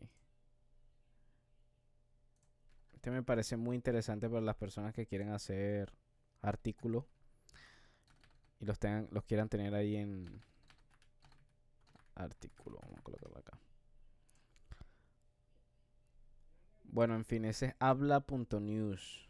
Está bastante bien hecho por si lo quieren checar, no lo han checado, no sabían de la existencia. Como un tipo medium o substack. Y esto que está aquí que se llama Noster Apps es una página que te da eh, todas las aplicaciones o la mayoría de las aplicaciones por categoría que se han construido sobre sobre los rieles de Nostr también. Voy a quitarlo del habla aquí un momentico. Está muy bien hecha si la quieren checar. Este, la UI también es muy bonita, la, la interfaz de usuario. Tiene social, tiene eh, la parte de herramientas de Nostr, tiene escritura, y tiene por ahora música y podcasting. Te pone nada más Fountain, que no sé por qué está ahí, pero bueno, está ahí. Está muy bonito y, y no sé si, si tienen alguna aplicación que ustedes quieran subir allí, la, pueden contactar a, a Carnage, un proyecto que hizo él. Está muy bueno, chequenlo si tienen tiempo. Voy a decir otra vez Noster apps apps.com. Así que si tienen un tiempito, chequenlo. Vamos para ver por aquí. Ok. Otra cosa, ustedes aquí, ustedes aquí son tech. ustedes saben, son geeks o algo así, se van un poquito de temas más técnicos sobre, sobre Nostr. Una pregunta para JPL y para DubDam, si están envueltos en eso. ¿Qué tal? Mira, yo estoy aprendiendo, ¿sí? Eh, me considero un inicial barra intermediario. No trabajo en tech, mi trasfondo es otra carrera y hace cuatro o seis meses que me puse a aprender, digamos, tres meses que me estoy aprendiendo a full todo el día y solamente aprender para eventualmente meterme a trabajar en esto. Eh, ahora estoy escribiendo, estoy muteado porque lo, lo estoy escuchando, pero estoy muteado porque estoy escribiendo una proposal para mm, hacer una internship en GetAlbi, que está buenísimo. Em, la, la wallet, ¿viste? Ujú. De GetAlbi. Así que, bueno, nada, eso. En ese, en ese, en ese nivel estoy. Ah, cuando dices internship, ¿a qué te refieres? A JPL. Es una pasantía. eh, es, digamos, todos los años hay un programa que se llama Summer of Bitcoin, que es un programa que permite, o sea, junta más de 20 empresas y, o, o proyectos open source y a- abren la- a que cada uno tenga pasantes, ¿sí? Entonces, se anota un montón de gente y todos competimos para que nos den una pasantía en algún lugar. Podés proponerte hasta máximo tres de estas empresas o grupos de eh, open source. Y bueno, eh, vi que estaba Getalbi, que estaba pidiendo ayuda para escribir, eh, para hacer un, para codear, digamos, para incluir metadata en los payments de Lightning Network. Me pareció peor el proyecto. Y bueno, estoy escribiendo un proposal que es, vos decís que, quién sos, por qué te tienen que elegir y cómo pensás abordar ese problema que te propusieron. Y si te toman, te toman y, y estás con ellos trabajando eh, por tres meses por un monto muy bajo, pero bueno, es una pasantía, Oh, ¿sí? entiendo, entiendo. No, buena, entonces muy, muy buena suerte con eso. Este, eh, ¿puedes decirme Bitcoin Summer? ¿Cómo se llama la para las pasantías? Eh, te, te Sí. voy a poner en un, mira, en un, en un posteo tuyo que hagas, te voy a re- hacer un reply con el vínculo Listo. al- a la página esta de Bitcoin Summer. Eso está muy interesante. Sí, para anotarse tenés que, eh, no hace falta que seas de alguna carrera en específico, pero sí tenés que estar en curso de una universidad. Y yo estoy anotado justo en un máster y de casualidad eh, que tengo un email de una universidad. Así que con un, un email, un email universitario te puedes anotar. Y tenés que haber terminado dos cursos que se dan de forma gratuita en la Sailor Academy, que es el Bitcoin 101 y el. Bitcoin para developers. Y esos dos cursos los tenés que haber terminado. Y una vez que tenés eso listo, te meten en el Discord de ellos, eh, te hacen un test para que veas que, para que, digamos, que estás, digamos, in- interesado realmente, escribís unas preguntas, contestas unas cosas que te dicen, te dicen tipo, escucha este podcast y hacenos un escrito chiquito de lo que es este podcast. Y una vez que pasaste por todo ese proceso, recién ahí te dejan acceder a los a, a qué empresas están disponibles y cuáles son los problemas que, que quieren resolver, que, que están dispuestos a que pasantes lo hagan. ¿Me expliqué un poco o fue medio... No, no, sí te explicaste muy bien. Este, entonces, eh, yo cuando postee algo, déjame, déjame te sigo. Dale, Ay, ahí te escribo la página, summerofbitcoin.org.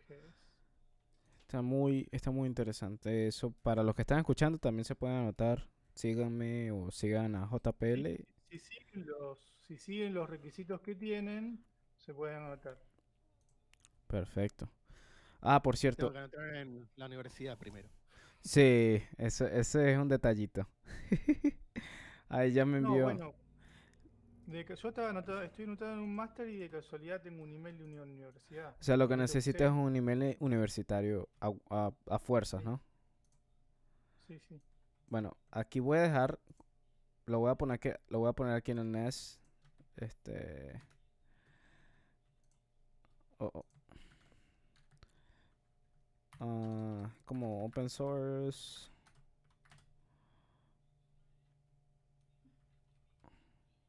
Una pasantía. Está muy bueno eso, no lo sabía.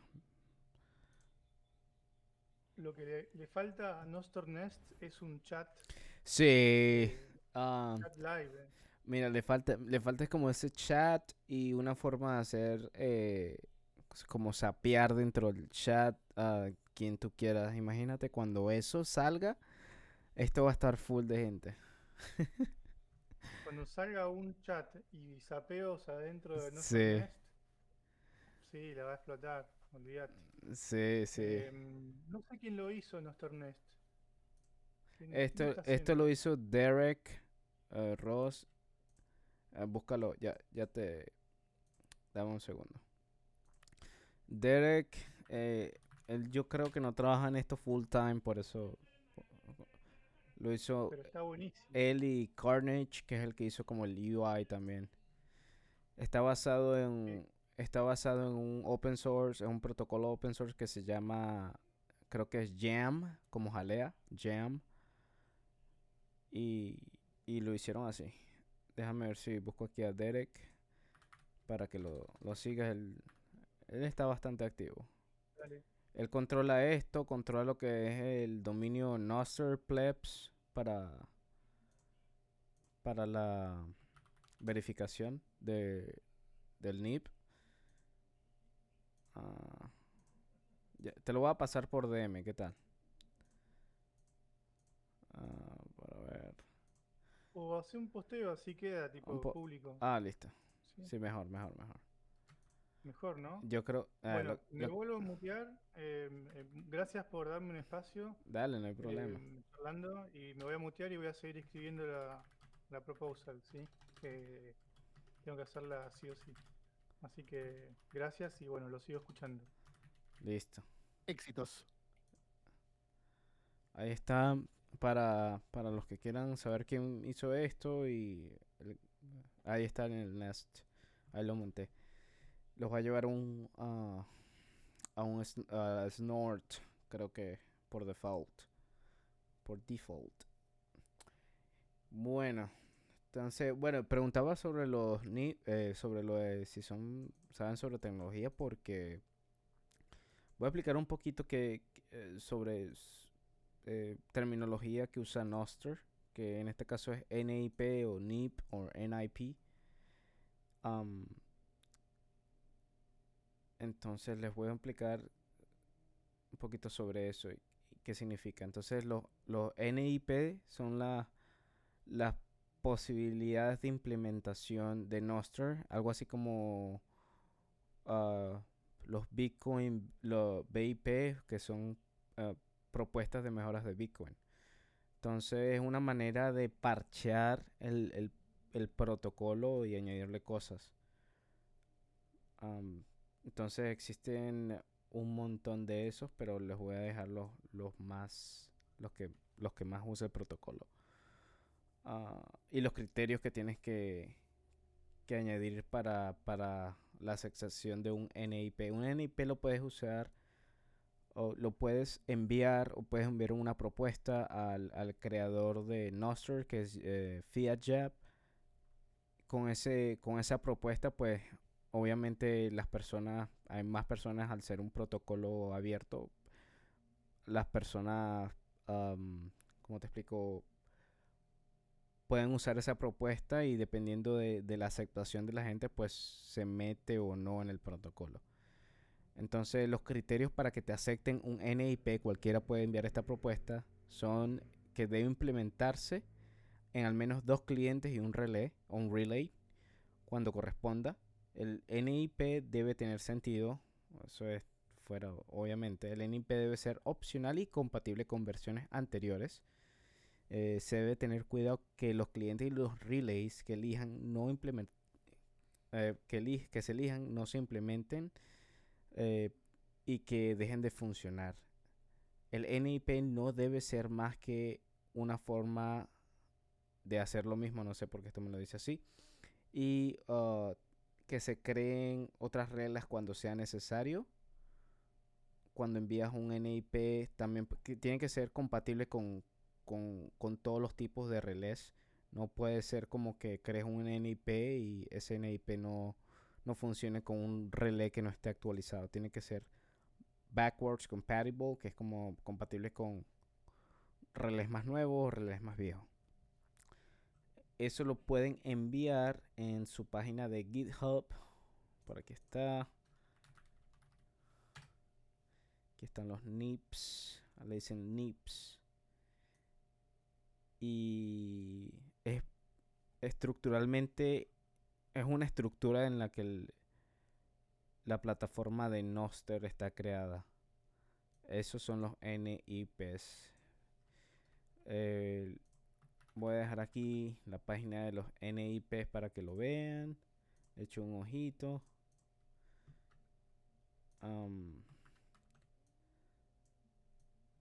lo que popularmente conocemos como, como NIPS. NIPS. Ahí se los dejo. Que le eche un ojo si no lo han visto. Luego, ¿hay algún NIP que no sé si estás familiarizado con los NIPs, pero te quería preguntar si hay algún NIP que te llame la atención, que te entusiasme, pero que todavía no haya sido implementado por, por algún cliente o que no haya sido implementado de forma amplia por los clientes más, más utilizados. Hasta ahora, hasta ahora no hay un NIP que, que me llame la atención más que creo que era el NIP 23 que es, o el 27 creo que es que es el de no no es el 23 creo que es el 27 a ver. Mm, ya va. Me, me, emocionaba mucho el de los badges por un momento, pero después no, nos creo que quizás no se le ha sacado full provecho a, eso de la, no sé cómo se dice badges en español, se me olvidó. Insignias, ese, el, NIP de las insignias. Ah, creo que es algo que se le puede sacar mucho más provecho en algún momento, por siento que está como en eso de crear insignias a lo loco y dárselas a quien sea. Pero creo que eso puede llegar a ser una especie de, de proyecto que haga que las comunidades se unan por tribus. Por ejemplo, el que tenga este tipo de insignia es el único que puede entrar por acá. Entonces como que Relay verifica que la insignia esté en ese usuario y si ese usuario tiene esa insignia puedes entrar al Relay, por decirlo de alguna manera. O puede, si esto, esto del Nest se implementa más con Noster, imagínate que, que, solo los que tengan cierta insignia pueden entrar a este, a este evento. O ese tipo de cosas. Siento que en este momento lo de las insignias está muy crudo, pero tiene muchas posibilidades de, ser algo, algo bastante interesante. Eh, ese y me gusta mucho el NIP de, del contenido contenido de, artículos, que es el que estaba hablando hace rato como habla, habla.news o blogstack.io. me parece que es una manera de, de, descentralizar, bueno, ese término está muy rayado, pero sí es una manera de descentralizar ah, artículos y no tienes que guardarlos en, en, ninguna de estas páginas como Medium que te pueden censurar el artículo o Substack o cualquier otro tipo de página centralizada. Creo que eso es un solo punto de fallo para tu información y creo que no es una buena forma de guardar tus, tus artículos. Um, me parece mucho mejor que, que este artículo se uh, distribuya entre muchos relays y tener mucha redundancia. Eso me parece demasiado interesante, una manera de guardar tus, tus documentos de forma más segura, en mi opinión. Quizás hasta inmutable. ¿Y a ti cuáles te gustan? No, te preguntaba porque hace mucho no, no los veía y... No, no tengo ninguno en particular, no, no los estudié tan al detalle como para decirte que haya alguno que haya visto que no, no fue implementado, pero coincido con vos lo de los batches, que creo que tienen potencial. em, y sí, está bueno la posibilidad de... Y, y creo que todavía faltan un montón de NIPs más para poder eh, seguir construyendo otro tipo de, de clientes sobre, sobre Nostro. Sí, a veces me gustaría ser programador, pero después eh, me da hueva. Porque de verdad no sé mucho. Eh, no, de verdad no he dedicado mi tiempo a, programar. Pero sí, a veces me gustaría programar este tipo de cosas. Siento que tienen mucho peso en la actualidad. ¿Tú sabes, ¿tú sabes algo de programación o es, más algo más a la adaptado web, tipo HTML? Tú me dijiste que usabas WordPress, ¿no?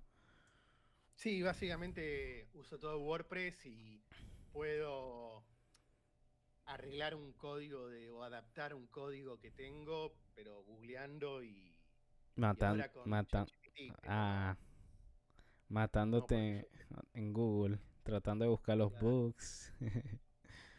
Mira, yo estudié, yo estudié informática, yo debería saber programar, pero cuando estudié informática lo que nos enseñaban era C++ y nos enseñaron, o sea, estaba muy desactualizado.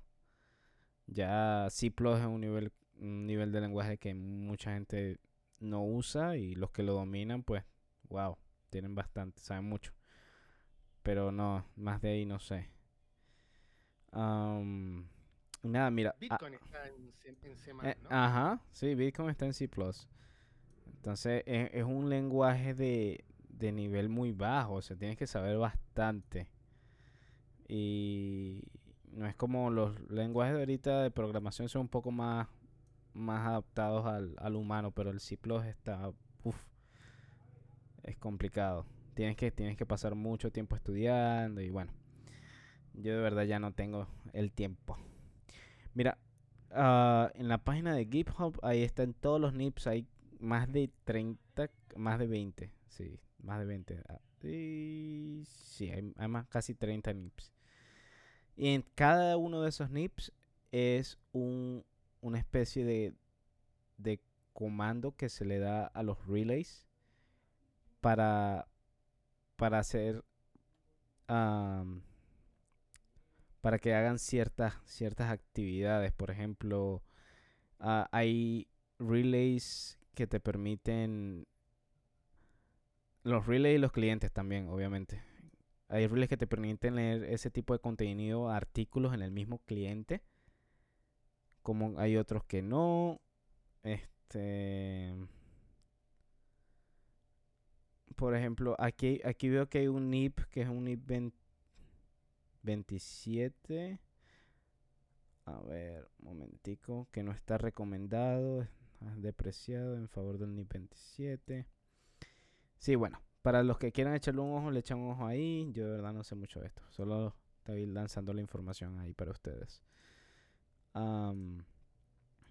Y bueno, vamos a hablar un poquito por aquí.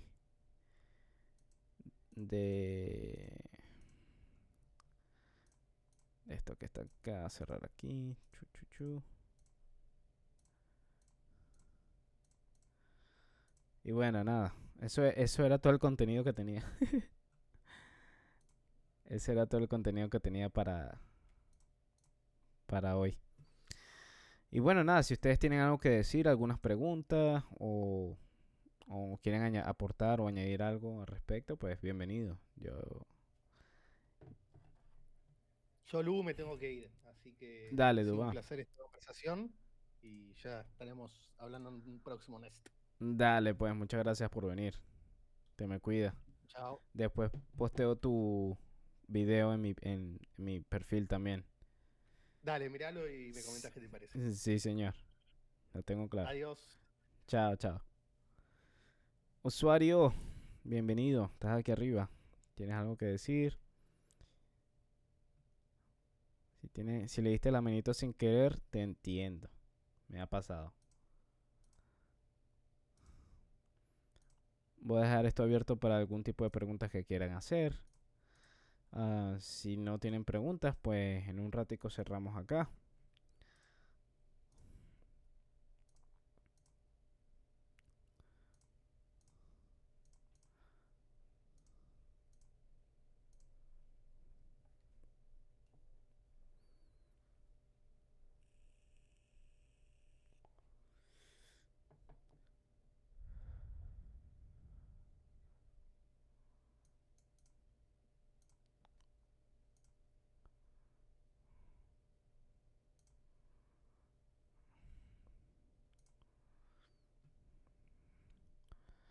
Y bueno, yo creo que usuario tiene problemas de conexión o no está o le dio la manito sin querer porque no quiere hablar. Y si, si quieres hablar tienes que desmutearte, usuario.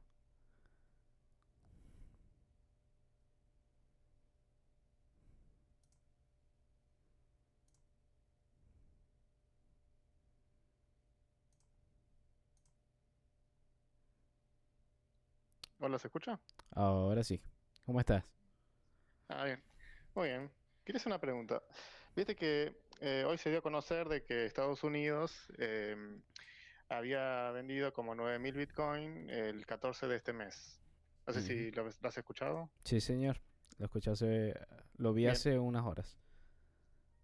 Ah, perfecto. No, teniendo eso en cuenta eh, y sabiendo que eh, el- los activos fiat como el dólar eh, en sí no están respaldados de forma tradicional como que te traen, eh, llevas el dólar al Banco Central y te dan, no sé, un, poco de oro o lo que sea, sino que el Estado con sus activos reales van y compran sus propios dólares, o sea, los dólares de la población, lo que quieran, para tratar de, quitar un poco de oferta monetaria eh, y así elevar el precio del dólar.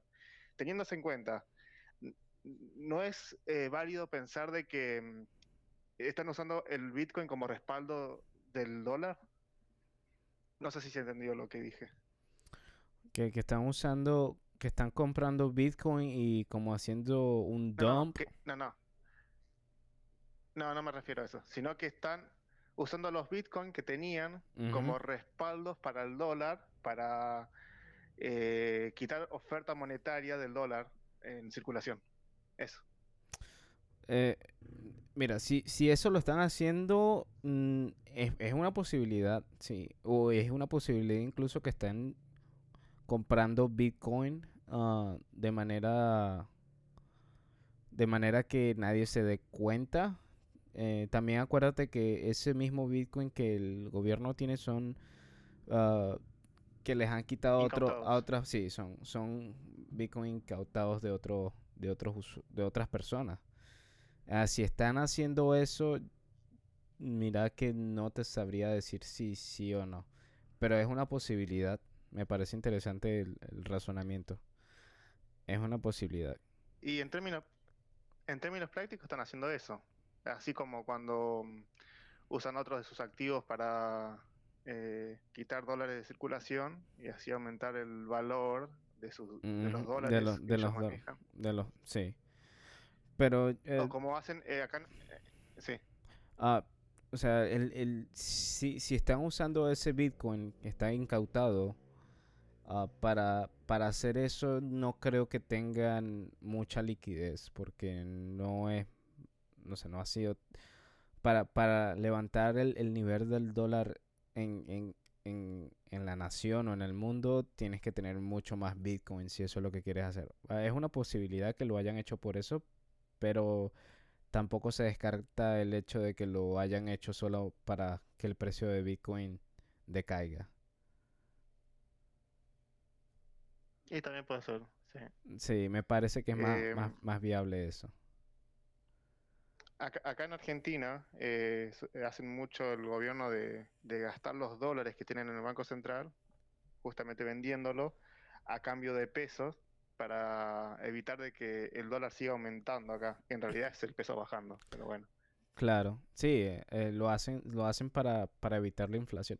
Pero no, no creo que todo lo que, o sea, el Bitcoin que tienen no es suficiente para, para hacer eso. Para mí es un, un, ataque más directo al precio en términos de dólar con respecto al dólar de Bitcoin que, que hago para, para evitar la inflación.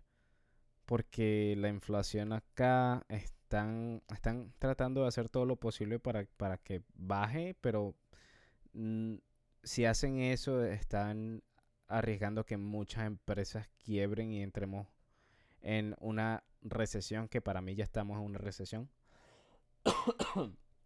pero, disculpe. Pero, sí, o sea, no creo que sea suficiente el valor de Bitcoin que tienen, o sea, como lo estás planteando tú para, para elevar el precio del dólar. Es una opción, pero no, no, digo que, que sea suficiente, sino que es uno de los tantos activos que puede que estén vendiendo. Eh, Yo no sé si qué más vendieron, pero puede que hayan vendido otras cosas. Uh, quizás también hicieron eso de bajar el precio de Bitcoin, pero es como dos, dos pájaros de un tiro. Uh, como dices tú, venden para, para subir el precio del dólar y, y para bajar el precio de Bitcoin. Uh, y eso es una manera de, de señalar a los compradores que el gobierno no está interesado en tener Bitcoin, sino que los venden. Es una manera de, de cambiar la, la narrativa del, del gobierno. sí. Eh, sí. Eh, yo no sé si ha vendido dólares eh, últimamente. Digo, perdón, oro.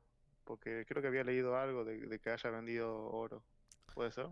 Ah, no, no he escuchado, no he leído sobre ventas de oro. Lo que sí he visto es que están en una operación de tratando de cerrar rampas ah, con respecto a los bancos, uh, los bancos que están más alineados a la parte de cripto, de criptomonedas y que no. Ah, están tratando de cerrar ese tipo de bancos, están haciendo que los bancos um, manden reportes sobre qué tipo de operaciones están haciendo con el dinero de los no el dinero de los usuarios, pero qué tipo de están qué tipo de operaciones están haciendo dentro de sus instituciones. Eh, eso es lo que he leído. Entonces están como en una operación que le dicen operación choke, choke point, como ahogo. Es como para evitar, para empezar a, a cerrar rampas donde se vendan ese tipo de activos. Eso es lo que he escuchado. Ahora, de que están vendiendo oro no lo creo es posible, pero de verdad no estoy seguro. Pero de que van a empezar a vender Bitcoin, sí. Eh, yo creo que va a empezar a vender todo lo que tienen en, en, futuro cercano. Pero sí, pero sí, están, están desesperados por, por, por querer cerrar las, las vías para... Sí, que China, China está tomando más control sobre, sobre lo, el petrodólar. Como, bueno, no el petrodólar, la, la venta del, del, petróleo en yuanes y que no con Rusia. Y hace rato salió un artículo sobre varias, varias otras naciones que están, que están viendo para vender su, su para colocar su, su, sus materiales en, en, en yuanes chinos. Sí, pero no, no, no he visto nada respecto con, con respecto al oro. Que lo más seguro, en algún punto. Ahora lo que yo no entiendo es por qué pues están pensando en es, por qué están volando para, para China en vez de usar otro otro método de pago. O sea, ¿qué, qué, ¿cuál es el trasfondo ahí? Mm, no sé, pero supongo que será cuestiones corruptas de los políticos tiene que ser. Eh, China tranquilamente puede estar sobornando, eh, pero bueno, no todos los países van a aceptar comerciar con China con yuanes y o seguirán usando el dólar, otros pasarán a usar Bitcoin. Eh, si el dólar deja de ser tan, tan buena moneda. Sí, um, no, yo creo que yo creo que estamos esto estos siete años que vienen van a ser de muchos cambios espero que para bien. Pero imagínate que una nación adopte Bitcoin como, como método, o una no, tienen que ser al menos dos naciones que, que adopten ese intercambio, pero que lo hagan en Bitcoin. Ah, no, no me imagino la- las consecuencias en cuestiones de intercambio y de del precio con respecto al dólar. Bitcoin, dólar, par dólar Bitcoin. ¿Qué opinas tú? ¿Qué opinas tú de que si una nación adopta Bitcoin y se hace un intercambio, el primer intercambio internacional entre naciones, ah, el valor con respecto al, al dólar, el- eh, cu- ¿cuál crees que sería el el- precio? El valor, mm, ahí no, no tengo, no tengo nada pensado con eso, pero ya con el mero hecho de que haya otro país, por lo menos cercano en América Latina, eh, aparte de El Salvador, que tenga eh, Bitcoin como moneda y que empiecen a hacer intercambios, va a aumentar bastante eh, la popularidad del Bitcoin. Eh, igual, no sé qué tanto llegará a subir por algo así. ¿Cu- ¿Cuál crees que será el, el próximo el próximo país en adoptarlo? Porque hasta ahora está El Salvador. Nah, si, si te, si te digo, lo digo improvisando. Eh, Nada, nada, dilo así, o sea, cualquier, no importa. Yo voy a lanzar el mío. Yo, yo pienso que el otro, el otro va a ser, en, estoy entre, entre Costa Rica y Nigeria. Costa Rica y Nigeria. Sí. ¿Cuáles son los tuyos? Es probable. Eh, bueno, tirando muy a la ligera, podría tirar. eh, uy, está difícil, ¿eh? Es que, es que también no, no conozco mucho cómo son los políticos de, de los países cerca de ahí. eh, Claro. mm, Yo no sé si estoy por hacer un, un nombre de un país que el político es súper socialista, que odia eh, cualquier cosa parecida a Bitcoin y, y quedo fly. diciendo cualquier cosa. Pero, Mira, bueno, te voy a dar el racionamiento, el racionamiento de por qué Costa Rica. Costa Rica me parece que eh, es un país que está trayendo mucha adopción de, de entidades descentralizadas, no entidades descentralizadas, pero de personas que están ah, con lo del open source, con el, el FOSS. ujú. y siento que de alguna manera van a, van a ponerle un orange peel o incluso a través de Nostr, no importa. por, y ser un país, un país que, que está, ¿cómo decirte? Que tiene muchas similitudes con El Salvador con respecto a topografía también. Ah, de verdad no sé cómo estará allá en Costa Rica, lo dije bastante ligera porque allá se hizo la, la, la convención de Noster, la Nóstrica hace poco, pero me salió. Y Nigeria, porque Nigeria está tra- ahorita están en, el, en la parte con las CBDCs, allá ya se lanzó el programa y de verdad están luchando por ah, evitar que esa sea la moneda de facto que se use en Nigeria y por eso hace hace un, par de unas cuantas semanas había un premium muy alto en cuanto a la, a la compra de Bitcoin. Allá se estaba tradeando por 36 mil en, en cuestiones de dólar, ¿no? Y, y creo que ellos van a aprender de, de eso y van a empezar a usar Bitcoin eh, como manera de, de, tra- de hacer trades, de, de hacer trueques, cambios, sin tener que usar el, la, mo- las CBDCs que están imponiendo allá ahorita. Ese es el racionamiento con, con Nigeria. Está bueno. Eh, bueno, tirando ya así por tirar República Dominicana, no tengo un razonamiento amplio con eso, simplemente es un país bastante pobre que necesita una moneda fuerte Mm. eh, y pueden empezar a ahorrar con eso. No sé qué moneda tiene actualmente. Eh, y no tengo otro país. Eh, ¿Venezuela no te parece un candidato? De forma legal, no. De forma eh, auténtica, que sería mm, desde abajo para arriba, Mm. eh, es posible. Es que también la, la población es muy eh, es partidaria al, Ujú. al, par- al partido de ahí y, y la verdad que está difícil. Por lo menos eh, esa minoría que no vota al o que no ha votado directamente en estas últimas elecciones, eh, capaz que sí con ellos. Mm. Ah, eh, puede ser, así como dices tú, de, de que lo adopten, de decir que el gobierno va a decir, no, sí, hacemos legal tender ahorita aquí en Venezuela, Bitcoin, no.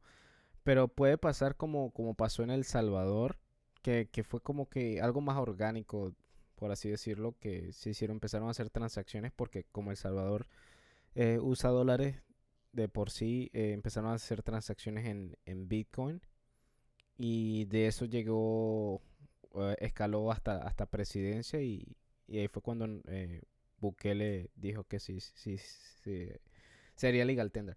El detalle con Venezuela es que están, hay, hay socialistas y cuando hay socialistas ellos quieren tener el, el- el total control de, de todo. Y ese es un detalle muy importante. Maduro no va a querer que, que se haga legal tender por obvias razones, porque no van a poder tener un dominio sobre, sobre el- la manera en que la política monetaria de Bitcoin está... eh, Claro, ellos se benefician del efecto Cantillon. Exacto, sí. Entonces, al tener, no tener ese, ese dominio, pues no creo que ellos vayan a querer. Am, pero, pero, pero, eh, puede, puede empezar así de forma orgánica y poco a poco la gente va, em- va empezando a entender y a usar Bitcoin porque no es necesario que el gobierno esté ahí para decir, mira, esto es lo que vamos a usar como dinero, sino que, como probablemente ya sabes, sucede al revés. El mercado usa primero el dinero y después, eh, con el tiempo, eh, la adopción se hace general y, y ya de facto se usa el, el bit- Bitcoin en este caso. Ah, ahorita en Venezuela están usando dólares, está todo dolarizado y es muy corrupto el sistema ya con respecto a eso. Pero bueno, Eh, estaba viendo la, la tasa de inflación de Venezuela y Uh. he visto que bajó demasiado. No sé, de, de los 300.000 a los eh, 160 o 200, por ahí. ¿Por qué bajó tanto? ¿Por el dólar eh, o hay otra razón? ah, los convenios que se hicieron con, con Estados Unidos, hace poco se Estados Unidos eh, abrió canales para, para el intercambio de, de crudo, de petróleo venezolano. Y eso era, estaban, Venezuela estaba sancionada y, y ya abrieron ese, ese canal. Y por eso también el, dol- el- la inflación bajó, pero lo que estás viendo ahí son cifras oficiales. Am, yo te puedo asegurar, porque yo viví ahí hasta hace unos años, que no eran 300 mil, eran para, era casi que el millón, ya pasaban los millones de inflación. Eh, y eso te lo digo Ah, cifras sí. no oficiales porque es lo que uno vive. Un, cuando, o sea, uno cuando tiene el dinero que pierde el valor súper rápido. Imagínate, al, al, al billete le quitaron, le han quitado, digo yo, unos, al menos unos 8 ceros. Porque si no tendríamos billetes de un trillón, qué sé yo, por cada dólar. Era una Sí, en locura. Argentina ha pasado muchas veces eso, Sí, una locura. eh, en el pasado. Mm. Em, ¿vos creés que la inflación de Venezuela va a volver de nuevo? ¿Un repunte? Ah, sí, es inevitable si, si, ah, si el, el- el gobierno actual, tam- también la inflación viene porque los que están en el poder ahorita están malversando todo. Hay mucho, mucha corrupción a nivel de, de, de administración de recursos. Entonces, la inflación va a volver a venir o va a volver a ir para allá cuando cuando pase a algún detalle con, con el trueque que tienen con Estados Unidos, dependiendo del gobierno que esté aquí en Estados Unidos. Eh, inevitablemente, todo, todo, todo, todo dinero de gobierno tiene, va a ser inflacionario y va a haber un punto de que, que tienen, va a volver. o es como ellos tratan de controlarlo, pero la manera en que funcionan los, los incentivos del, del dinero del gobierno es así tienen que, tienen que haber inflación. Claro, bueno, en el caso de que vuelva una inflación así de grande, yo creo que el- por lo menos el Bitcoin va a entrar de nuevo más fuerte eh, para los, los usuarios de allá. Eh, acá en Argentina estamos, yo creo que estamos cerca de entrar a una hiperinflación, ya vamos Mm. por el 100% de, de inflación, por ciento, de 100% de inflación anual, Oficial, interanual. ¿no? Eso es la Sí, oficial. oficial. Eh, el, el real, hay cosas que yo veo que se multiplican por cuatro cada, cada vez que pasa un año. Así que sería un 300%, pero bueno, capaz que en promedio es más bajo. Mm, Eh, Bueno. Así que nada. eh, complicado. Compra, compra Bitcoin mientras se puede. Sí, todo Eh, tiempo. Exacto. Desea, desea con todo lo que puedas y, y es la manera en que puedes ahorrar dinero. Al menos tienes una forma. Mientras sea legal. Mientras, mientras sea legal, esa es la otra. Después va a ser, en algún punto lo van a poner ilegal. Ya vas a ver tú. Y va a empezar aquí. Yo siento que, ah, espero no, espero que no, pero aquí en Estados Unidos eh, va a empezar a ser ilegal. Esa es mi visión. Probablemente en ciertos, ciertos estados. Y después va a intentar extenderlo a todos los estados. Y es algo que se va a tratar de exportar al mundo como, como hizo China con el baneo. Que no, no baneó, lo se banearon ellos de la red, más no banearon la red. Es algo bastante, bastante ridículo. Pero ¿Vos, sí. vos decís que van a hacer ilegal algo que el mismo gobierno hace? O sea, el gobierno está vendiendo Bitcoin ahora mismo. Sí, no, ahorita no. Pero yo pienso que en unos años, cuando, cuando ellos vean que no pueden parar la adopción de la red en general, eh, van a, van a tratar de demonific- demonificar a, a los usuarios de dicha red por decir que es una, un ataque al Estado o un ataque a la seguridad nacional de los ciudadanos estadounidenses o alguna narrativa. En. Venezuela, ¿en Venezuela es legal comprar Bitcoin? Ah, sí, yo creo que sí. Yo no estoy en Venezuela ahorita, pero sí. Hasta donde yo sé, sí es legal. Ahora, antes minarlo era era muy factible porque el costo de electricidad es muy bajo. Pero ahora con todos esos controles que tienen, no creo, no creo que sea tan factible. O sea, no sea legal hacer. Tienes que tener un papeleo para eso. Si así minas, si minas sin ese papeleo, eh, eh, eres un delincuente. Pero hasta donde yo tengo entendido, todavía es legal comprarlo en Venezuela. Que me parece extraordinario que todavía no hayan cerrado canales como están siguiendo los pasos chinos. Entonces, bueno. Hasta algún punto vendrá que es ilegal también. Bueno, si en Venezuela es legal todavía, entonces eh, difícil que en Estados Unidos a corto plazo sea ilegal. En China, ¿se, se puede comprar Bitcoin? No, en China se puede comprar, pero ilegalmente. En China no puedes, no puedes usar. Bitcoin. Ah, ahora, el detalle está que puedes usar Bitcoin. Solamente, creo que ese es el punto. No puedes venderlo por yuanes. Pero puedes usarlo. Puedes usarlo como método de pago de persona, persona a persona. No tienes que irte a ningún tipo de banco ni nada para, para usarlo. Y es muy difícil de rastrear. Bueno, no sé qué, qué seguridad tenga China ya el gobierno para rastrear ese tipo de cosas, pero estaría difícil, sobre todo si usas un, el Bitcoin eh, sobre la capa Lightning, que es incluso aún más difícil de rastrear. Porque el on-chain es mm, más fácil. Claro, habla- hablando de el rastreo, eh, se está hablando, o había, vi- había visto un artículo sobre eh, la privacidad con Lightning Network, en el que se podía utilizar una técnica que se usa en la capa 1, no me acuerdo cómo se llama, es eh, torbellino o algo así. Ah, pero coin, trata- trata- trata- eh, claro, algo así como un CoinJoin. No, no Ujú. era CoinJoin. Ah, Bueno, no, algo así, eh, una técnica de privacidad que mezclas mucho Bitcoin de muchas personas, eh, pero sobre canales, usando empalmes.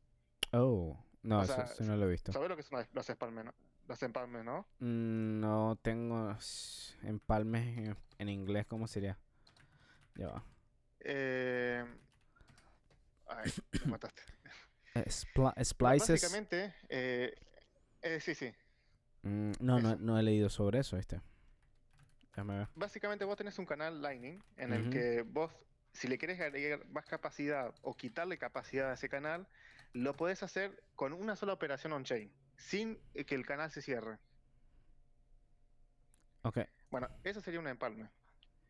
Eh, no sé bien cómo funciona la técnica para la privacidad, pero usando empalmes se puede lograr de que mm, eh, mezclar eh, todos los canales para que no se sepa de quién es. Eh, igual, esto recién presentado como un proyecto a desarrollar, es solamente Ok, para, para evitar la identificación. Ok, es como para evitar, evitar la identificación de, de la persona que tiene el canal, ¿no? Que está... Claro. Ok, ok, ok. Ah, eh, Ah, sí, ya lo, ya lo conseguí. Conseguí un artículo aquí de Bitcoin Manual de eh, Splices. Está interesante, eso no, no sabía que existía. Eso salió hace, hace tiempo. Ah, sí, tiene un año. Tiene un año ya. Eh, no, los empalmes es, es distinto a lo que estoy hablando igual, ¿eh? O sea, se usan los, los empalmes. A Ah, ver, eh, Ah, se usan, pero no estás hablando de otra cosa. Es otra cosa. Ah, Eh, ok, ok, ok, ok. A ver si encuentro algo. No, no, no estoy al tanto sobre... No estoy al tanto de eso. Eh, bueno, ha- habrá que buscar. eh, pero igual, si es algo que funciona bien, eh, será conocido en algún momento. No, está, está muy bien eso. Que ya de por sí es bastante complicado como, como tratar de identificar eh, individuos con, con las transacciones sobre Lightning, Lightning. Pero mm, todo lo que añada privacidad, bueno, está, me parece muy bien. Bienvenido. Correcto. Bueno, yo me tengo que ir. Dale. Eh, fue muy linda la charla. Muy buena, muy buena. Eh, ¿cuál es tu, cuál es tu usuario en Nostr? Si tienes para, para Eh, dime buscarte. Ezequiel.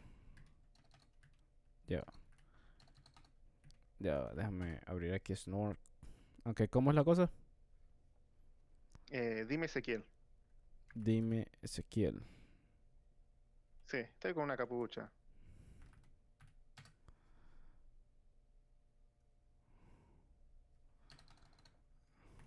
Si no, pone eh, ezequiel arroba nostrpleb.com. Ya, creo que te voy a buscar por Nostrbrand porque...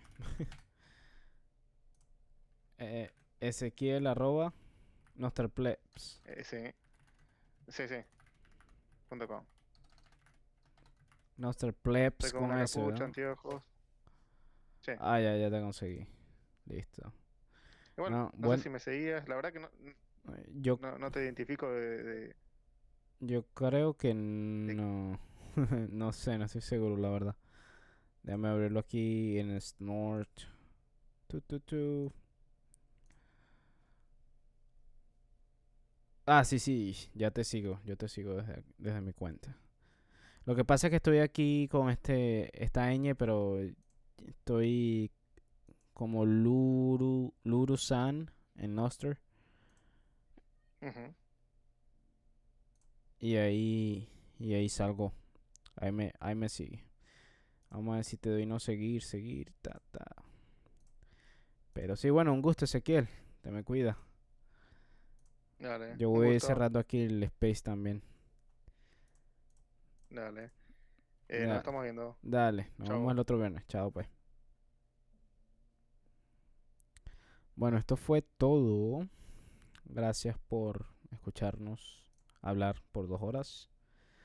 Eh, fue bastante entretenido lo que aprendimos hoy, muchas cositas eh, y nada. Estaqueen mientras pueden. Gusto, chao. Nos vemos en la próxima.